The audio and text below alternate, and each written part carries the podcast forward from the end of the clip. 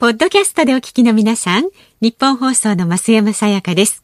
辛坊治郎ズームそこまで言うかは、24時間ご意見対応型のラジオ番組です。辛坊さんへのニュースに関する質問や、今日の放送を聞いての感想、明日の放送で扱ってほしいニュースなど、24時間受け付けています。あなたが番組を聞いたタイミングでメールを送って、感想やご意見をツイッターでつぶやいてください。お待ちしています。8月17日月曜日時刻は午後3時半を回りました。FM93 AM1242 ニッポン放送ラジオでお聞きの皆さんこんにちは辛坊治郎です。パソコンスマートフォンを使って radikoでお聞きの皆さんそしてポッドキャストでお聞きの皆さんこんにちは。ニッポン放送の増山さやかです。辛坊治郎ズームそこまで言うか。この番組は辛坊さんが無邪気な視点で正しいことを言う番組でございます。ちょっとそのさ コピーやめてくれない？いいコピーだと思って気に入ってるんですけど。誰が気に入ってるんですか？松山さん気に入ってるんですか？無邪気な視点って何が無邪気な視点って？いやいやどういうことよそれ？ストレートなの犯人に着ぬ着せぬ的な意味もいやいやいやそれ無邪気っていうのはもうちょっと違う意味でしょ。メインの意味は。まあどうでもいいと思いますけどもね。はいはい、えっ、とああの言わないと皆さんお気づきにならないと思いますけれども、はい、実はまあ言わなくてもどうなのかしら？こういうことをいちいち正直に言う必要があるのかしら、まあ、一応言った方がいいんじゃないですか？え一応言った方がいいですか、えーえー、あの私大阪におります。リモート放送です、えー、でなんでリモート放送かというと別に新型コロナウイルスは何の関係もありません、そうですそうです。単なる個人的な事情です。すみません、ね、っていうかあのね日本国中一箇所に固まってるとね見えないことも多いわけですよ東京にいたばっかりじゃなかなかね見えないこともたくさんありますんでね、地方に出て初めて分かることもありますから、まあそのあたりもだって知ってます、今の大阪の気温何度か知ってます？35 36度8分えおおって まあ普通でしょそれ。別に36度8分ってちょうど体温と同じぐらいかなっていう感じですけど東京はいかがですか、えっ、とね日本放送の温度計は今34.3なんですが。なるほど。はい。えい気象協会のデータによりますと、都心ではね、今日は36.5度まで上がってますね。あということは、まあ、東京も大阪も似たような気温だということですね。まあ、すね湿度どうですか、東京は？湿度ね、今55%ですね。これがね、意外なことにですね、うん、現在の湿度が47%なんですよ。そうですか。だからね、大阪の方がすっきりしてるっていうかね、これ珍しいですよ。大、体、私、東京、大阪行ったり来たりしてるじゃないですか。えー、基本的に東京の方が、あの、湿度低いっていう印象があるんですよ。あ、えー、で、なおかつ夜になると関東地方ってやっぱりね、これ地形的なものかもしれませんけれども、夜の関東って、都内はまあ今ヒートアイランドでだいぶ暑いですけれども、ちょっと郊外出て、特にあの埼玉県の武蔵野の方に出ると、夜結構寒いぐらい涼しくなることもあるっていうイメージがあるじゃないですか。大阪は夜も変わらないですからね。もう昼も夜も同じようにうだるような天気ですから、はい、だからとにかくね、今日この後本体の話で十分、あのね、えー、危険性は周知するという、はい、おそらくね、はい、そういう項目になると思うんですけれども、知ってます ?2018 年、うん、2018年で一昨年ですよね、去年の統計、私まだ見てないんですが、一昨年の統計見たらですね、熱中症で亡くなった方が日本全国で1500人超えてるんですよ。ああ、たくさんの方がね。1500何人だったかな。えー、だから、だから2018年、一昨年ね、実はね、ずっと年次で調べたら、それより多い年もあるし、それより少ない年もある。あの、熱中症に関して言うと、年度の変化が大きいんですよ、そりゃそうですね、だからすごい暑い時もあれば、いや、今年あんまり暑くなかったよねっていう時もあるんで、年次の変化が激しいんですけども、一昨年直近のデータで一番多いのが一昨年なんですが、1500人超えてるんですよ、熱中症で亡くなられた方が。はい。今までのタイミングで日本で新型コロナで亡くなられた方はご高齢の方中心に1000人ちょっとですよね。はい、でということで言うとまあ見方によると新型コロナよりも熱中症の方が恐ろしいかもしれないっていうそういう見方もできなくもないんですよね。ええだ特にこの夏のだタイミングで、今も皆さんマスクしてますけれども、うん、あの、屋外で人混みでもなく、普通に歩いてるだけで、うん、たまに人とすれ違うようなところを歩いていて、炎天下35度超えるようなところでマスクし続けるのは、もうほぼ自殺行為ですから、これも厚生労働省も屋外で特に人と接しる可能性の低いところでマスクし続けるのは危険だというふうにはっきり言ってますんでね。はいだからまあ今とにかく日本はほら社会圧力でマスクしないとなかなか外歩けないっていう雰囲気ありますよね。これ先週お話ししたようにね、はい。うん、タイタニックジョークっていうあのね、えー、いう日本人はどうしてみんなマスクしてるんですかっていう、これ大学の先生が調べたところ、いやみんなしてるからしてるんだっていう話が 笑い話のように伝えられてますけれども今このタイミングでね屋外でマスクし続けるのは相当危険だと思いますから、だからまあラジオ聞いてらっしゃる方今もし屋外ジョギング中とかまあさすがにね、ジョギング、ランニングしててマスクされてる方は、そんなに多くはないですけど、あれやっぱりね、自分で走ってみるとよくわかりますが、日中マスクして走るのは無理だねあれ。歩いてるだけで苦しいですからね結構ね息が、うん、そりゃ熱中症になるの,、なるのはもう本当に納得できなくもないんで、うん、まあ皆さんお気をつけくださくださいってな話で、ね。はい、冒頭の話でいいのかしら、いいや今日ねじゃ実は長い話が実はあったんですよ、はいええ。なんだろう気になるけど。気になりますか、うん、あのね、ええ沖縄の事情がいろいろ分かってきたことがあってですね、はいはい。はい、実は新型コロナと何の関係もない沖縄の話をしようかと思うんですけどいいですか？後日にしますか、えー、どうしますか？後日にしましょう。後日しますか、はい。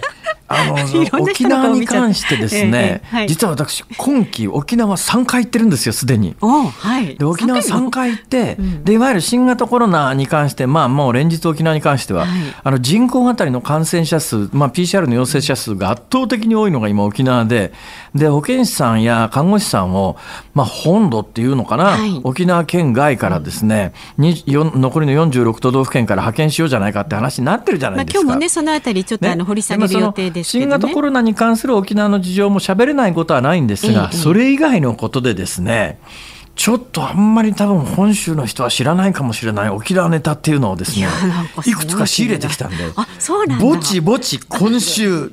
小出しにしていこうかなと、小出しにちょっと楽しみにしてますんで、よろしくお願いします。じゃあの明日あのそちらのスタジオに伺う予定ですんで、はい、明日そっちに行ってからじっくりお話をさせていただいて もしかすると本番前に増山さんにだけこそっと話をしてこれは喋っていいのかどうなのかという判定をいただくという。あそれはもうあのぜひあの事前に話してください。だよね。そうですね。だよね。また私が喋った瞬間に、ね、あのそこで謝罪のコメント用のなんかラミネートに包まれたコメントの、ね、あの定型文が差し入れられるという。定型文ではなくて心からきちんと謝ってるんですよあれは。あそうですですよ。で、はい、心から謝るときにまた謝ることで不祥事を起こさないように、一応どう言ったらいいかの文言がラミネートに包まれているとそういうことですね、要するに。そういうことです。ですから、あの、私に事前に、あの、お話ししてください。あの、チェックしますんで。はい、えー、ごめんなさい。大半お蔵入りになりそうです。そんな話ですか？まあ、ちょっと、あの、でも期待してます。では今日の株と為替をねまずお伝えします今日の東京株式市場日経平均株価は先週金曜日に比べまして192円61銭安い2万3096円75銭でしたまあ先週だいぶ上がりすぎましたからね、ちょっと調整局面という感じですかね。為替はどうなってます、はい、為替はですね、現在1ドル106円55銭付近で取引されています。あまあかなり落ち着いた展開っていう感じですね。はい、そうですね。ということで、辛坊治郎ズームそこまで言うか、この後すぐニュース解説ズームオン1本目はですね、まあ国内歴代最高に並ぶ浜松で今日41.1度を記録したということで、日本気象協会に浜松市の暑さの理由なんかを詳しく伺っていきたいと思います。で4時台のズームオンでは評論家の関平さんをお招きいたしまして中国を取り巻くさまざまな問題についてお伺いします。えー、えこちらによくそんなチャレンジングなことしますね。えー、関さんは素敵な方で私は個人的によく存じ上げておりますが、はい、あの最近収録ものの番組にお招きするとですね、えー、3分の2ぐらいは切らざるを得ないっていうことがあるんですよ。そうなんですか。大大丈夫かな、えー、大丈夫かな？関根さんねあのもうあのはっきり申し上げますけど関根さんは俺の5万倍は、あの危険人物ですからね。そうなんですか？え知りませんでした？知らないですってば、ね、話は面白いしいい人だよ俺はねあの関根さんの人柄については、はい、もう太鼓判を押したいもう保証人になってもいいぐらいな気持ちなんですけども、はい、いい方だって伺ってますけど。生放送。そういうこと言うのあの打ち合わせ室にもいらっしゃいますんでね。そうですか？打ち合わせ室で聞いてらっしゃることはないでしょう？いや、大丈夫だと思いますけど。え、聞いてらっしゃる？あらまあ。参ったね、どうもこれ。後ほどね、あの穏やかに。関さん、好きに喋っていいですからね。いやいやいやよくあの、え、あの、大丈夫ですよ、きっと関平さんなら。そして5時台にお送りするズームオンですけれども、えー、新型コロナ感染拡大に伴いまして、政府が沖縄へ看護師らの派遣を検討しているというね、先ほど、ね、はい、お話ししていた話題です、あのー、いいんですけどね、これ生放送だから、今日ももちろん私大阪にいるとは言いながら生放送ですから、はい、ね、出ちまったものは出ちまうわけですよ。だけど、この後この番組って、先ほど増山さんが冒頭で意味軸もおっしゃったように、私はラジオをお聞きの皆さんと言ってますが、はい、あの増山さんは、あの radikoあるいはポッドキャストでお聞きの皆さんって、こうお伝えするじゃないですか。ですね、直近の例で言うとですね、うん、俺が一生懸命このラジオで喋って、そのままあのオンエアに乗ったことが、ああ後で radikoやポッドキャストで聞いた場合に、とても爽やかな音楽に差し替えられているということがですね。ちょっと 直近であったりなんかしてちょっと大丈夫かな？今日のズームオンの2番目のコーナーは多分 radikoやポッドキャストで聞くと全面爽やかな音楽にならないかな。ちょっとあのしっかりそれはね辛坊さんがねきちんのねあのご自身のことも私のせいですか？私リモートだから無理ですよそれ。いやいやリモートだって関係ないです。聞いてる方にはね同じに聞こえますからね。うわちゃ責任持ってくださいね。さあラジオの前のあなたもぜひ参加してください。ご意見お待ちしています。メールは zoom zoom アットマーク一二四二ドットコム。ツイッターでもつぶやいてください。ハッシュタグ漢字で辛坊治郎。カタカナでズーム。ハッシュタグ辛坊治郎ズームでつぶやいてください。お待ちしております。今日は大阪と東京を結んでリモート放送でお送りしています。辛坊治郎ズームそこまで言うか。このコーナーでは辛坊さんが独自の視点でニュースを解説。まずは先週末から今日にかけてのニュースを1分間でご紹介するズームフラッシュです。中国の新華社通信は8月15日に小泉進次郎環境大臣ら4人の閣僚が靖国神社を参拝したことについて中国は一貫して日本の要人の誤った行動に断固反対していると批判する記事を配信しました。アメリカのトランプ大統領はロシアに亡命中の CIA 元職員エドワード・スノーデン容疑者について恩赦を検討する意向を明かしました。インドのテレビ局はインド税務当局がマネーロンダリングの容疑で拘束した中国人の男がチベット仏教の最高指導者ダライ・ラマ14世に対しスパイ活動を行っていた疑いがあると報じました。チベット仏教の僧侶らにお金を渡し情報を収集していたとも報じています。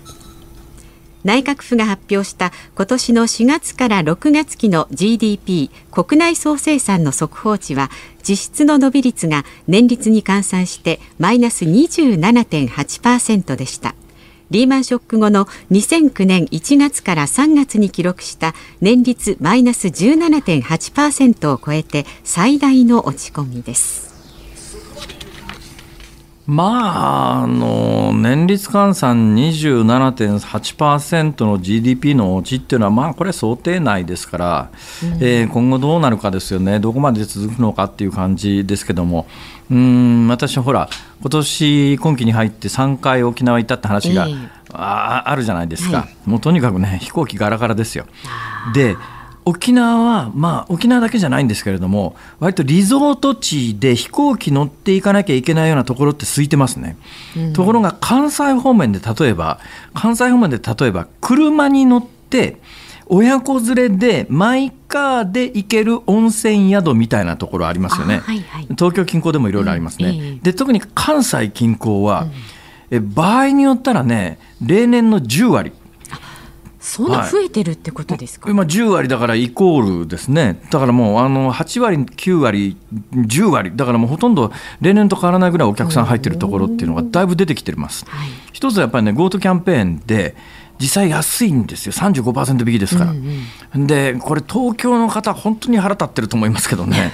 東京だけ除外されちゃったじゃないですか、だから、だから東京近郊の温泉宿とかみたいなところは、神奈川の人とか、はいはい。あの埼玉の人とか、だから地方行って話するとですねこう面白いんですよ、どちらからいらっしゃったんですかとか聞くじゃないですか、ええ。そうするとね東京の方からっていう人すごい多いの。東京え？え？東京ですか？いや東京の方からって私もあの埼玉県で長年暮らしましたから、えええ気持ちはわからんでもないんです。はい これ増山さんもなんとなく気持ちわかりますよね。ね、あの例えば九州旅行行って、はいはいどちらからですかって言った聞かれた時に、うん東京の方からって言いますよね。あれ微妙な心理だよね。ね。これはなんかね微妙ななんかこう被差別意識みたいなものがあるんじゃないかと前々から思ってるところがあって自分自分が埼玉がなかったからよあえて言うけど、神奈川の人はね平気で「いや神奈川県から」とかって言うんですよ。そういう傾向ありますよね。ね。千葉埼玉なんだよ。で私埼玉県の入間だからそう思うんで、ほら去年か一昨年かなんかに映画大ヒットしたじゃないですか。はいはいほんであの東京の方から特に今今年はですね、東京だけいわゆる GoTo キャンペーン除外されてますから、だから東京の人っていないですよね。うん。地方を旅行してて、はいだから東京の方からっていう人すごく多くてそうすると東京の人口って1400万人あのついに1400万人超えたんですよ。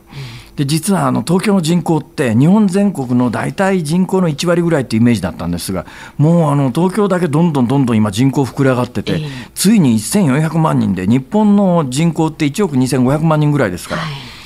東京だけなぜこんなに被害肥大化してるのかってやっぱねポストコロナの日本の課題としてやっぱ東京問題ってね非常にこれ考えなきゃいけない時が来るんじゃないの？と、ヒートアイランドってどんどんこれやっぱ人口が増えてお冷房使いやすさらにひどくなりますから。ちゅう話でこの後ゲストの方がいらっしゃるんでしょ、はい。早めに行かないとまずいっすよね。そういうことです。わかりました。ではまずズームオン一本目こちらになります。浜松で41.1度を記録、国内歴代最高に並ぶ。静岡県浜松市で今日午後0時10分に41.1度を観測しました。2018年に埼玉県熊谷市で記録した41.1度に並び国内最高気温のタイ記録となりましたまあ暑い日続いていますが暑いといえば熊谷、埼玉、あまた埼玉だ。埼玉の話題。私もね、えー、増山さんも、はいあの長らく埼玉県民でしたから、うんはい、埼玉には誇りはありますけれどもや。だけどあんま暑いの自慢してもな、でその熊谷が記録した日本一の記録にタイ記録が出ちゃったっていうことですねそうなんですよ。まあ詳しいことをですね、日本気象協会の徳田さんに伺ってみたいと思います。徳田さんはい、よろしくお願いします。よろしくお願いしますお願い熊谷が暑いのは知ってましたが、はい浜松ってなんとなくあの太平洋側で、はいえー目の前海でそうですね、海風が吹きそうな感じがしますよね。そうなんですよ。なんではい今日41.4度になっちゃったんですか？はい、えーまず浜松市が気温が上がった理由からなんですが、えええーと日本付近に張り出す高気圧の勢力が、えーいつもの年よりかなり強いことが一番の要因なんですね。えー特に浜松はその高気圧の中心に近いので、より気温が上がりやすくなっているという状況です。あ、高気圧、いわゆる太平洋高気圧の中心が今浜松あたりにいるということですすね。はい。あらー、あの全くどうでもいい。よくないんですけど、はい多分徳田さんに聞いても答えようがない質問を一つしますが、はい。浜松の気温がそんなに上がってうなぎが死ぬなんてことはないんでしょうか？あ、ちょっとそこまではわからないですが、やっぱりねはい、海面水温も上がるかもしれませんね。はい。はあ、あそうっすかで今年なんでそんなに太平洋高気圧が強いんですか？そうなんですね、それがですね太平洋高気圧ともう一つチベット高気圧というものがありまして、それが2つ重なって、えーいつもの年よりかなり背が高い高気圧、しっかりとした高気圧となっていまして、ええ。あのはい、そのために気温が高くなっているという状況なんですね。あのはい高気圧だとどうして気温が上がるんですか、高気圧だとですねあの密度が高いんですよね、そうすると気温が上がりやすいという状況なんですね。空気が密なんだあそうそういうことになります。そうすると地上地上の気温があの重いということで高くなります。要するにこうごめんなさい。はい。私全然そのあたりよく分かってないんですが、はい。高気圧というのは、はい。こう地面の上に空気がありますね。空気がはい。その空気の層がそうですね、重なれば重なるほど、そうですね、重なれば重なって背が、熱くて密なんだ。そうです、そんなことになりますね、はい。ちゅうことは何ですか、はい。あの空気にも当然重さありますよね。そうですね、はい。となると、はい。空気がやっぱり浜松そののあたりでは重いって感じですか、ね？はい、そういうことになると思います。あ高気圧ってそういうことなんだ。そうあのまたあのずっとあのあの毎日暑いので熱が蓄積されて朝の気温も下がってないんですね、それでどんどんあの熱が蓄積されて日中の気温が記録的になっているということもありますね。最近ね、はい、浜松だけじゃなくて、はい、名古屋とか岐阜とか私あの、ね、ずっとこの10年ぐらい公園に行ってると、はい、夏ってあんまり報道されないけど、中部地方むちゃくちゃ暑かったりする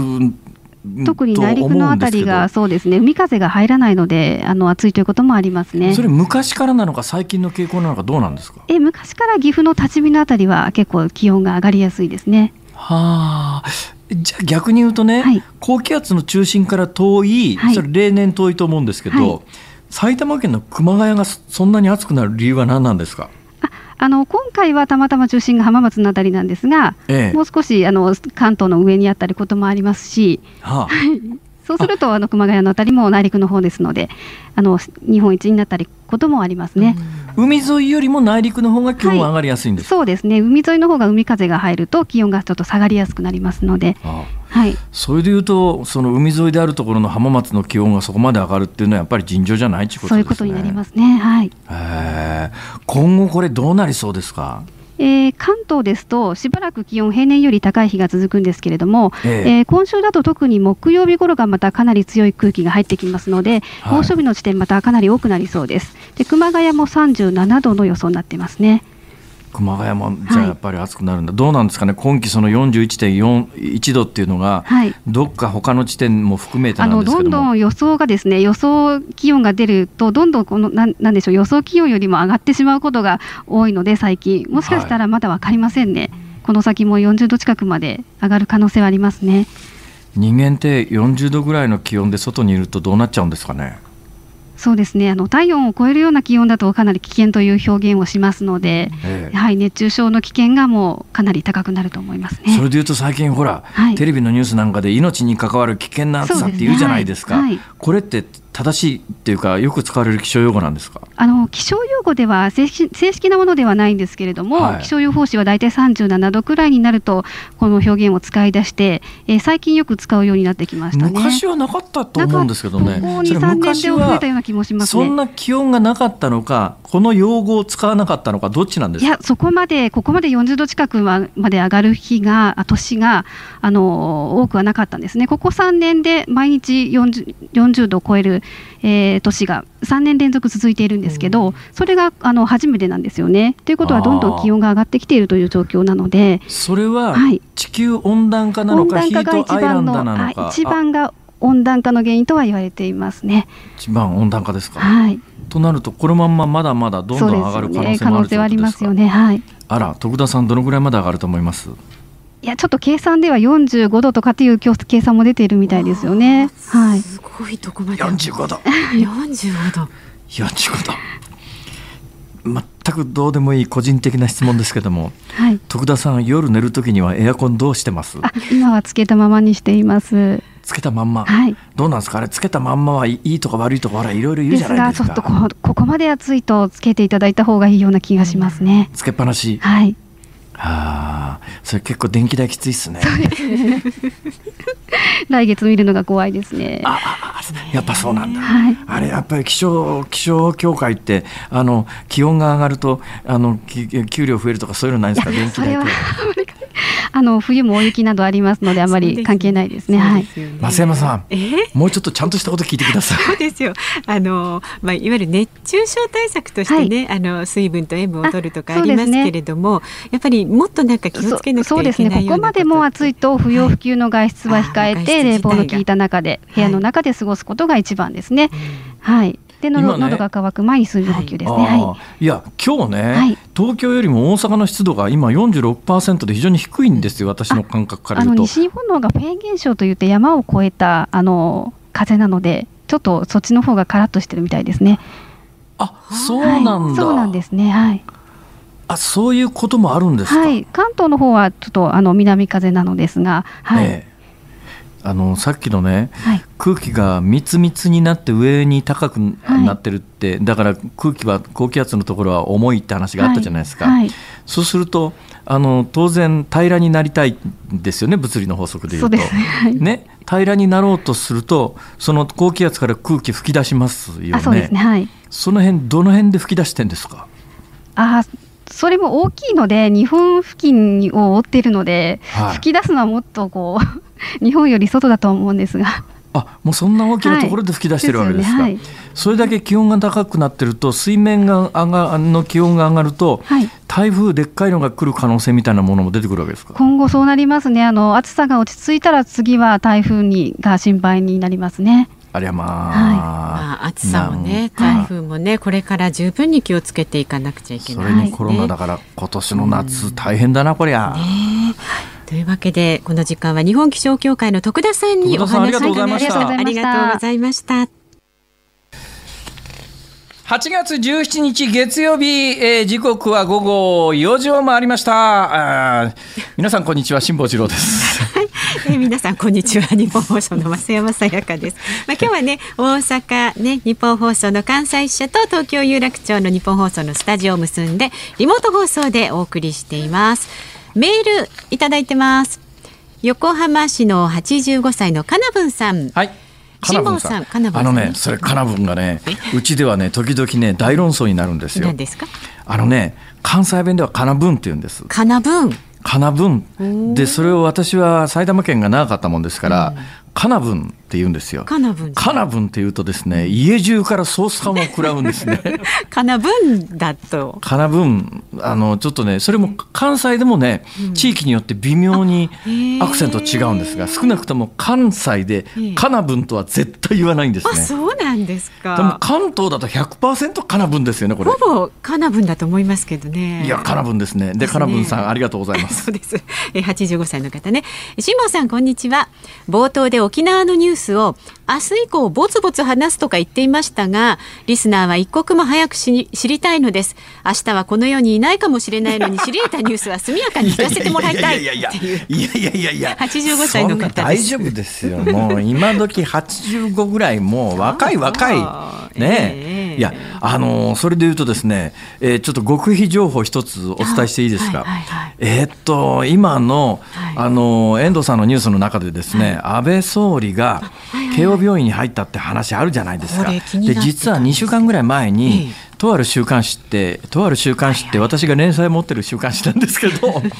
そのとある週刊誌がですね、安倍総理の健康不安説をかなり大きく書いたんですよ、はい。その直後ぐらいからいやもしかすると安倍総理の健康状態悪いんじゃない悪いんじゃない悪いんじゃないみたいな話があちこちで出てきて、その延長線上に出てきたニュースだからこれニュースになってるんですね。でまああの普段だったら、まあ、別荘に行くなりなんなりするタイミングで病院に行きましたっていうことで大きなニュースになってるんですが、という話なんですけれどもけれども、私ね割と直近あってんですよ。あ、そうなんですか？はい、直近あって話してんですよ。え、いついついついついつ？何何何何何話したの？これこれあの 元気でした。お元気ですか？はいあ、普通に飯食えるぐらいは元気でした。あそうですか。はい、な普通に飯食えてても何か病気を抱えてるということがないではないかもしれませんが、少なくとも私の印象で言うとそんな病気って感じは全くなかったですけどねあ、その時健康の話はしなかったんで、んあのそれ以上詳しいことは言えませんが少なくとも私が見て話した印象で言うと、まあ、比較的直近ですけども、うん。元気でしたよ。そうなんだ。辛坊さん、はいそんなことしてたんだ。いやそんなことしてたって言われるとちょっと辛いっすけどねえ。、な、何系の話をしたんですか？え？どんな、どんな、ちょっとだけ、触りだけ。そんなもん総理と話したら国際情勢に決まってるでしょう。あ、そうですか。あ、ちなみに何を召し上がったんですか？もうこのぐらいにしてください。勘弁してくださわかりまい。した。じゃあ今日は勘弁してあげましょう。はい。ということで、この後ね、お送りするズームオンの2本目は、評論家の関平さんをお招きいたしまして、中国を取り巻く様々な問題について伺っていきます。ラジオの前のあなたからのご意見もお待ちしています。メールは zoom アットマーク一二四二ドットコム z o o m zoom アットマーク一二四二ドットコムツイッターでもつぶやいてくださいね。ハッシュタグ辛坊治郎ズームでつぶやいてください。ニッポン放送辛坊治郎ズームそこまで言うかこの後関平さんと一緒に中国にズームします辛坊さんが独自の視点でニュースを解説するズームオン2本目です。この時間特集するニュースはこちらです。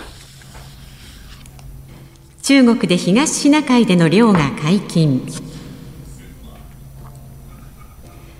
中国政府は昨日沖縄県の尖閣諸島を含む東シナ海周辺での漁を3ヶ月ぶりに解禁しましたが漁師らに対して中国政府から尖閣周辺では操業をしないように指示があったそうです。さあこの時間スペシャルゲストの登場です。評論家の関平さんです。有楽町のスタジオにお越しいただいています、うん、よろしくお願いいたします、まあ、よろしくお願いします。どうも。関平さんよろしくお願いします。ご苦労様です。ああの関平です。どうもご無沙汰しています。大丈夫ですか？命狙われたりしてないですか？いや別にあの、ま、毎日飲んでおります。さっき私の話こと何を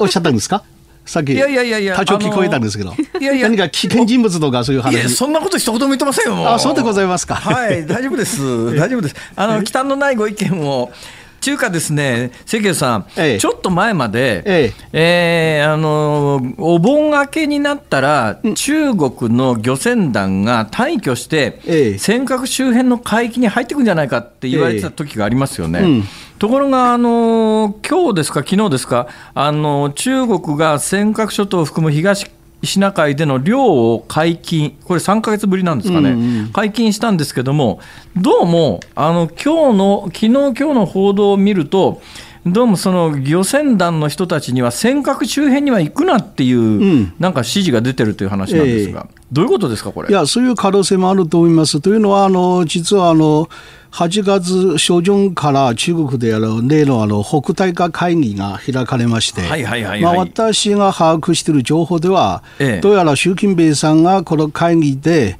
えー、胡錦涛さんとか温家宝さんたちあのそういう長老たちにね結構吊るし上げられて、はい、要するに対米関係の改善を強く責められて責められてそれってどうやらもうこれからのアメリカに対してはまあ友好政策融和政策にまあ舵を切るという話になるんですが、ただし、アメリカに対して融和政策をこれからやっていく場合はね、日本に対する対応が2つの可能性あるんです。一つが、アメリカにね、あの、頭下げて融和する、その代わりにね、日本に対してさらにね、高圧的になる。なるほど。という可能性と、もう一つが、まあ、アメリカと融和したいですから、だから安倍さんにも頼んであるトランプでね、何か取り次ぎしてほしいという2つの可能性があって、ですから、あの行政はこれから数数日間ね、本当にやってくるかどうか、それを見極めないといけないという話です、なるほど。えー、っとね、今の話をちょっと深く聞いていきたいと思いますが、その前にですね、ええ、一般的な知識として教えてほしいんですけども、今、北大河会議というのをおっしゃいましたよね、うん、この北大河会議っていうのは、一体何なんですか？そうですね、毎年の大体あの7月下旬から8月初旬にかけて、あの中国共産党最高指導部のメンバーたちが北京から離れて、北大河という非常地でね、そこはあの党中央専用のあの非常の別荘群があるんですよ。どの辺ですかその会議に実はあの長老たちもあるいは引退した元指導者あの胡錦涛さんとか、はい、温家さん温家宝さんとかのそれもそれも招待するんですので、ええ、ですから長老たちにとって年に一度ね現役の指導者に対して文句を言う唯一のチャンスですよ。これ、あの要するに公式の全人代とかなんとかじゃなくて、もう夏の慣例として行われていて、中国の歴代指導部が集まって、で現役指導部も行って、現役指導部に長老たちがあちゃこちゃ言うような会議という、そんなイメージ、ね、そうですね、あの基本的にあの長老たちが現役の指導部の人々をまあ、あの絞る、あまあ、あの吊るし上げるような、そういう、あるいはまあ文句を言う、あるいは意見を持つ。というような会議であって、でもね、問題は実際のあの公式の会議よりも、大事なことが、大体ね、中国共産党の場合ね、あの非公非公式の会議においてこそ一番大事なことが決められるんです、えーあの公式の会議で、ただの飾りですからね。関さん、関さん、うん、あので習近平さんという人は、まあ、日本の報道でもそうだし、世界の報道でも、今もう中国の完全な独裁者のようなイメージで報道されることが多いじゃないですか、うん、そうするとその、でも北戴が会議に出てくる長老たちの前では、習近平氏というのは絶対の存在ではないということですか？そうですね、やっぱり中国のまあ政治文化の中で、いくら独裁者になったとしても、やっぱり長老たちの前ではちょっと頭上がらないという面があるんです。さらに、長老たちの言い分はね、大体あの今、中国共産党指導部の中でも習近平さんのやり方に対して非常に不満を持つやつが多いんですよ。だから長老たちが声を発すると、下の人々もそうやそうやと、要するに習近平はそういう意味では、まあ、あの、長老と、指導部の一般の幹部たちの、まあ、挟み撃ちにあって、うん、結構、まあ、今回がおそらくもう折れたという感じですとなるとあの、場合によったら、そういう上下からの圧力で、習近平氏であっても失脚する可能性はあるということですね失脚まではいかないと思います。ただし、長老たちがあのえ結構必死になって彼に迫ったのはあの対米関係の改善です。はいはい、というのは、簡単な話、というのは、長老たちも一番恐れていることが、アメリカとの関係が徹底的に悪化すると、長老たちの親族たちが、アメリカで持っている財産が凍結させられるということ。なるほど。だから長老たちも必死ですよ。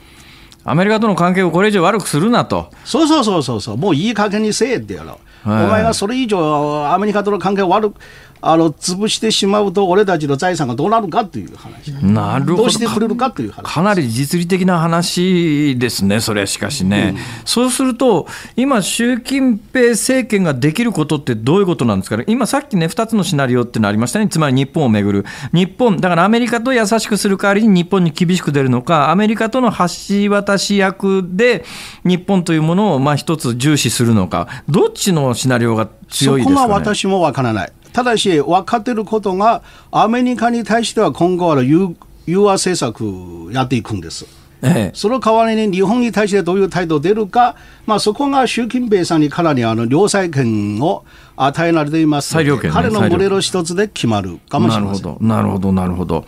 あの今回ね、この間、台風4号だかなんだかが尖閣周辺に来るまで、111日間連続で、まあ、日本の尖閣諸島の接続水域に中国の公の船、まあ、中国公船というふうに言ってますけど、うん、ほとんどもう軍艦みたいな船が、うん、こう日本の排他的経済水域どころか接続水域っていう、まあ、領海にすぐくっついてるところまで連続してきてる、それが今、一旦中断してきてるのは、あの台風だから中断したのか、今、一旦ここはさっきの対アメリカとも同じように、矛を収める方向性なのか、どっちなんですかね、これは。いや私はまあ台風ももちろんあるんですけど、やっぱりね、北大会会議が始まると、今後の方針が決まらないうちにね、とにかく、まあ、あの中止して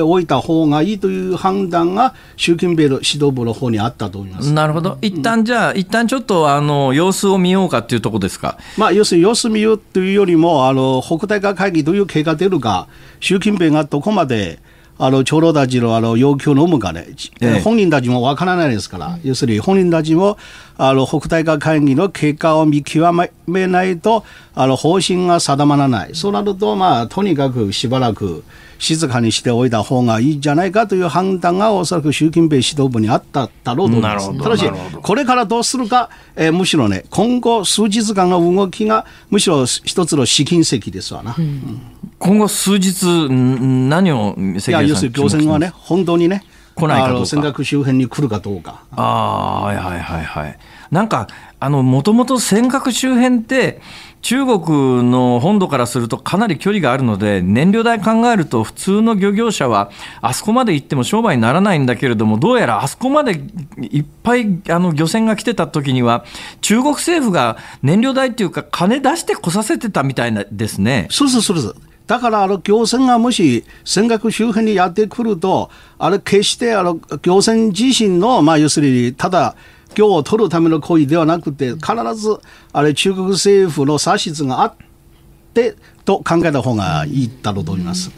魚取りに来るわけじゃなくて、要するに政治的な駆け引きで漁船が来るか来ないかが決まるということですね。日本にあの圧力をかけるために、あるいはまあとにかくあの、アメリカに対して、まあ、降参する、その代わりに国内向けてね、やっぱり、あの、強い中国のね、そういうイメージを維持しなければならないですから、だからどこかでね、弱いやつをいじめるんですよ。あの、強いやつにね、頭下げる、その代わりに。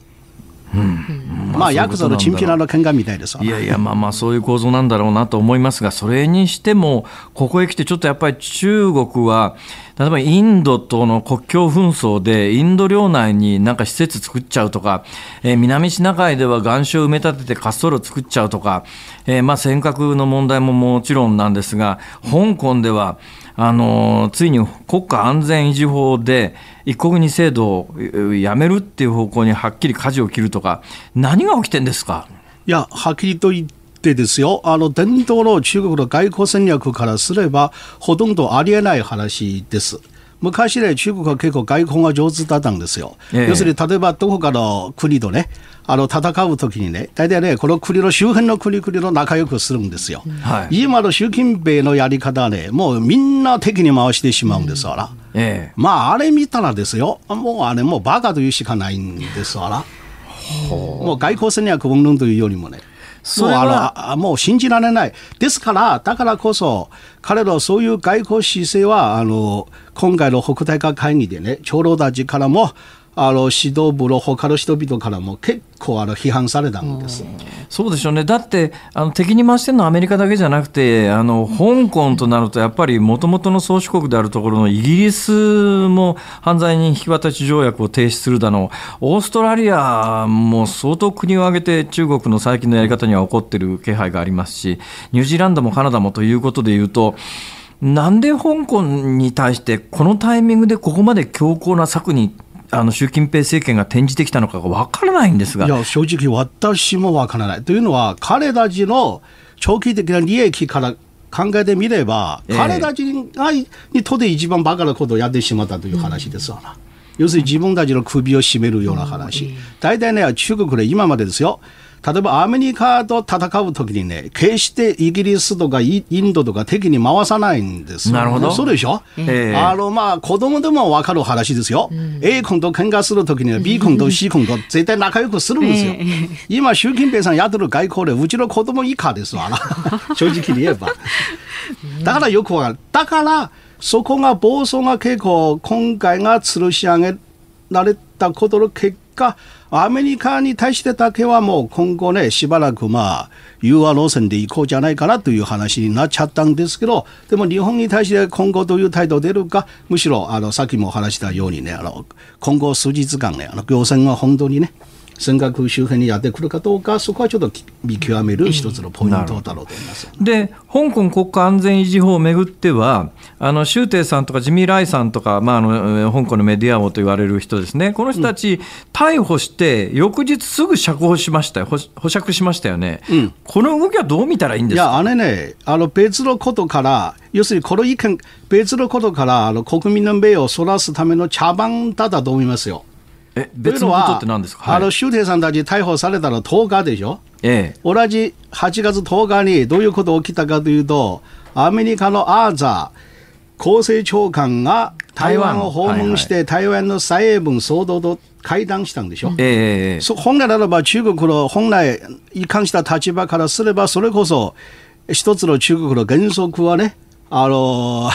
踏みにじったというね、あの、絶対許せない行為であって、本来ならば中国はもう反撃しなければならない。しかし、はいはい、北大化会議でそういう流れになったから、あざ、えー、厚生長官の台湾訪問に対して中国が強く反撃には出られない。で、その代わりに国民の名をこのアーザの台湾訪問からそらすために、とにかく香港でね、まだいじめ、まだあの弱者いじめ 始めたというような話。ですから、ね、10日で逮捕して、まあ、国民の目も世界、国際社会の目も全部ね、この一件に注目して、それはアーザ、アザ長官の台湾訪問の件は、まあ、大体ね、もう注目されなくなると、まあ、彼たちからすればすでに目的も達成したということで、だから翌日になれば、さっさとはね、あの保釈に応じた、まあ、それだけの話だと思いますよ。なるほど、どうなんですか、あの中国の対香港に対する、えー、今の姿勢っていうのは、今後、もう一遍変わる可能性があるのか、まあ、今の延長線上になるのか、今の延長線上だと、どんどん香港の経済的地位は低下してきますから、あ中国本土にとっても、あまり好ましい話ではないだろうと思うんですが、これ、どうなるんですかね？いやあの私が知ってる情報というのは、あの今、習近平指導部が決めたことが、アメリカに対しては今後の柔軟姿勢であの友好路線でやっていくんですけど、しかしその代わりに、香港に対してはあの今までの路線でね、強硬路線でやっていくという、どうやらそういうふうになってるんだろうと思います。なるほどだけど、アメリカにまあ融和的っちゅうたって、まあ、アメリカの方もですね11月3日に大統領選挙があるから、今のトランプ政権としては、中国側がまあ仮にすり寄ってきたとして、じゃあ、はい、そうですかというわけには、なかなかトランプ政権はいかないと思うんですが、今後、大統領選挙までの間に、これはまあちょっとアメリカの話なんで、関谷さんに聞くのもいかがなものかとは思いますが、中国に対して、例えば南シナ海の諸島の,、まあ、あの新しく作った島の、まあまあ、軍事的なオプションも含めて、なんかあるかないか、どう考えてます？いや私はね、おそらくあの11月のアメリカ大統領選までに、まあ、トランプ政権は、まあ、あのやるべきこと全部やってしまうじゃないですかね。はい、一つがあのやってしまうことによって、それがトランプ大統領の再選にとってって選挙にとって有利かもしれません。もう一つが、場合によってもしあのトランプ政権、トランプ大統領が再選できずにして、このままトランプ政権が終わってしまえば、逆にトランプさんからすれば、将来ね、4年間かけてやるべきことはもう、あの、さっさとね、11月までに全部やってしまうんですよ。要するに中国に対して。はいはい。だから絶対おそらくトランプ政権が手を緩めないんですから。ええ。トランプ政権は対中国の手は緩めない、でも、習近平政権は中国の長老たちにアメリカとの関係はなんとかしろよと言われている、さあ、どうなりますかね、これ。いやただし、習近平さんからしても、じゃあ、あの、アメリカに対して融和路線を、そういう融和姿勢を打ち出す。しかし、トランプがどうしても手を緩めないならば、彼からすれば、要するに、長老たちに対して申し訳が立てることになっちゃうんですから。要するに私が改善したくしたくないのではなくて、トランプが、ね、お家でくれないからしょうがないじゃないかという話になる。あなるほどで、今、習近平政権が彼たちの基本的考え方が、まあ、要するに11月までに我慢せよということ。なるほどあの11月にあのトランプがもしあれ落選してあのバイデンが当選すればこれで新しい局面がそれで迎えられるという話さあそんな状況の中で日本政府はどうすべきだとお考えですか？まあ、あの短期的には、まあ、あの日本政府もやっぱりトランプ政権がどうなるかとの問題と、あの中国がどういう出方出るかという問題いろいろあるんですしかし、根本的な話からすれば、やっぱり今後ね、アメリカと中国のそういうね、対決はね、私からすればもはや米中対決ではなくて、ある意味では文明社会と、まあ、悪の帝国の対決ですから、だから日本には私は選択肢はないんですよ。まさか、あの自由社会を捨ててですよ、普遍的価値観に背を向けてある中国と手を組むことはありえないんですからね。ええ。うん、で、まあ、危険人物が危険なことを申し上げました。いやいやいやいや、あの、とてもよくわかりました。ちなみに、関江さんって、あれですか、香港に入ったら結構逮捕される可能性無理無理。あの、あの、香港国家安全維持法で、あれ、香港人だけじゃなくて、外国人にも適用されるんです今、世間さん日本国籍、ね、あの法律からすれば、私は今もう立派な犯罪者でございますので。香港いたら、見事、まあ、直ちに逮捕されるだろうと思いますよ。うん、そうですか。はい、私は犯罪者でございます。いやいやいやいやいやいやいやいやいやいやいやいやせいさん。えむっちゃわかりやすかった。あありがとうございます。ぜひまたお願いします。またぜひぜひ。はい、ありがとうございました。はい、どうもどうもありがとうございました。今日は評論家の関平さんに有楽町のねスタジオにお越しいただきましてお話を伺いました。どうもありがとうございました。はい、どうもありがとうございました。どうも。このコーナー含めまして今日の放送ラジコのタイムフリーそしてポッドキャストでも配信いたします詳しくは番組のホームページまたは番組の公式ツイッターご覧になってください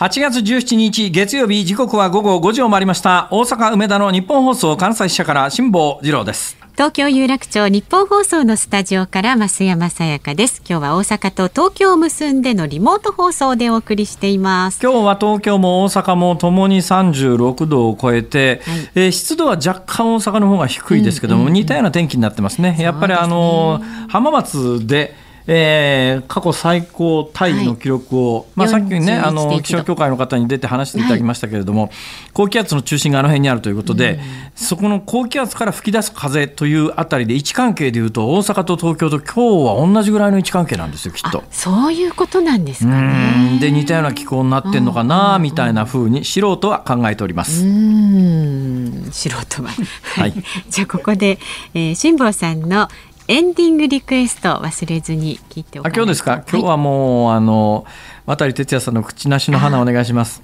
はい。もう特に理由を説明するまでもないでしょ、うんうん、ねえー、かっこよかったですね。で、ね、まあ、かっこいいだけじゃなくてやっぱあの優しさみたいなのがね、うん、やっぱ本当にあのなんかお手本ですよね。辛坊さんでも渡哲也さんみたいな方っていうのは憧れたりするんですけど、でもってちょっと、ね、でもって でもって何いやいや辛坊さんでももストライキもないわ。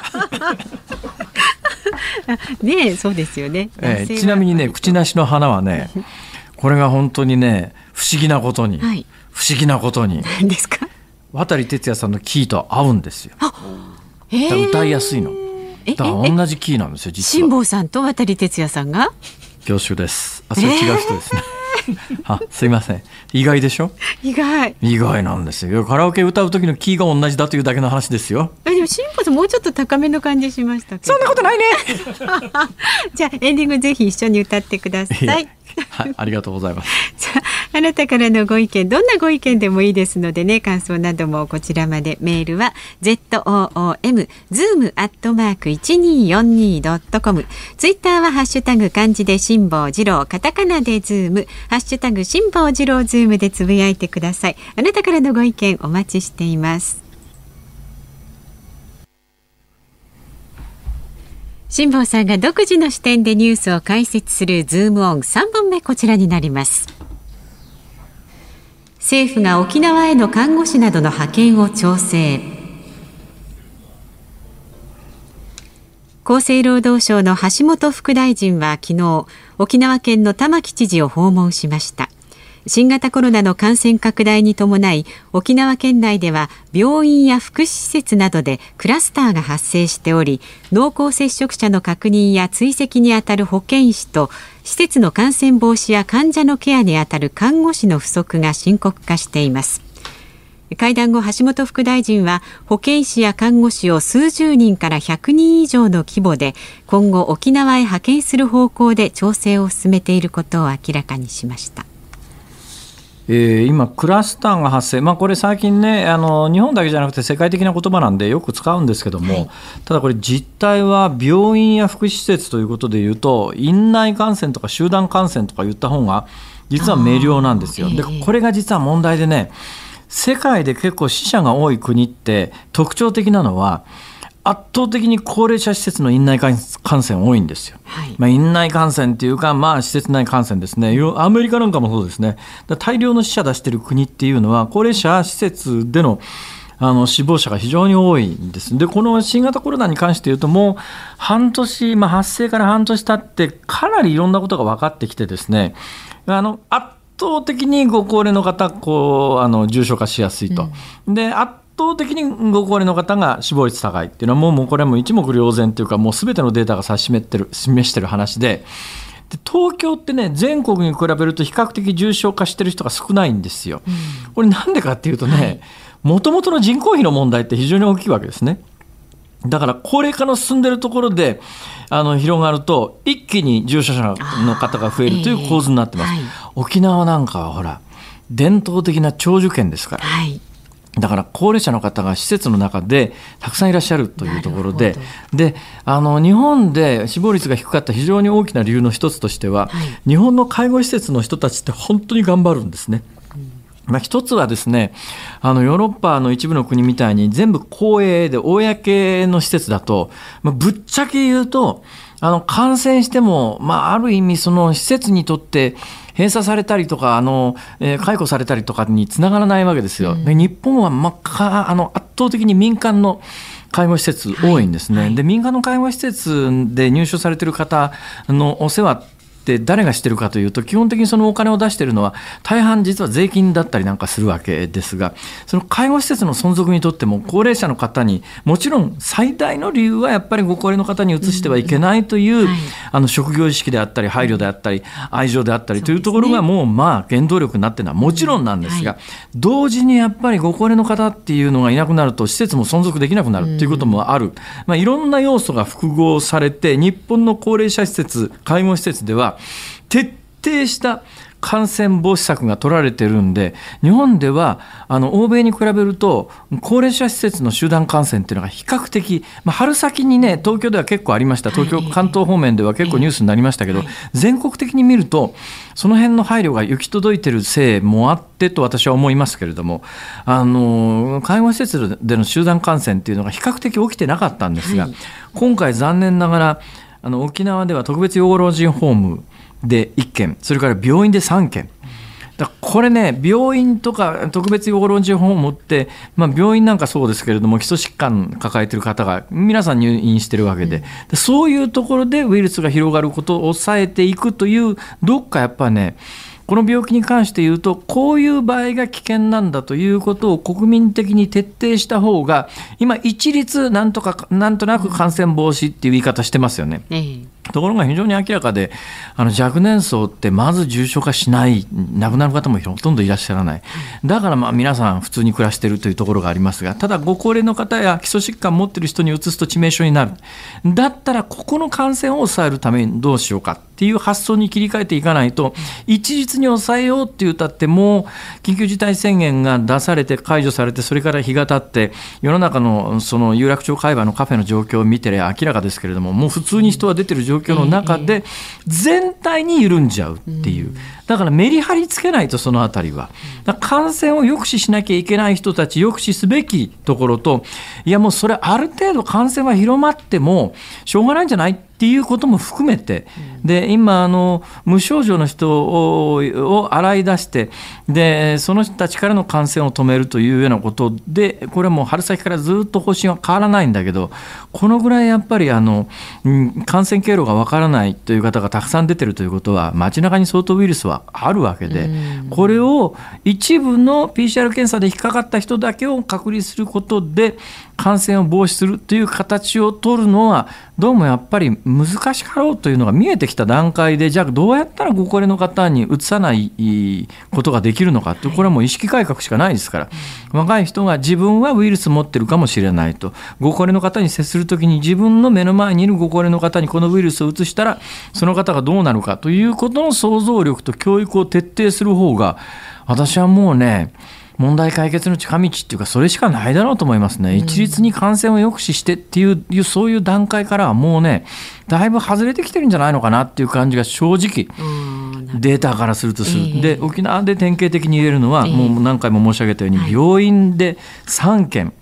いわゆる集団感染、院内感染が発生している、特別養老人ホームでもえー、集団感染が起きていると、こうなると、まあ、ご高齢の方がもう直接命に関わるということになってますから。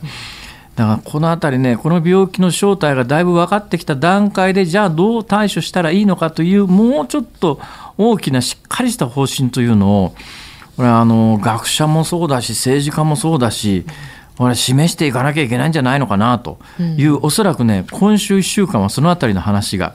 中心になると思いますんで、はい、まあまああの沖縄で冒頭お話ししたようにちょっと衝撃の事実がいくつか明らかになった話は、え今週いっぱいの中では完結させますから。あの冒頭お便りをいただいた85歳の方は 今週1週間とりあえず頑張ってください。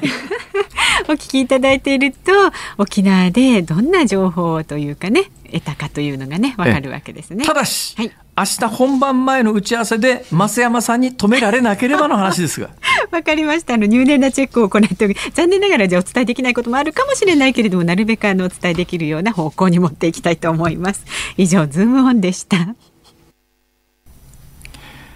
お聞きいただいているのは渡哲也さんで「口なしの花」でありました1973年の名曲であります、ちょっと口ずさんでました辛坊さん。おかげさまではい。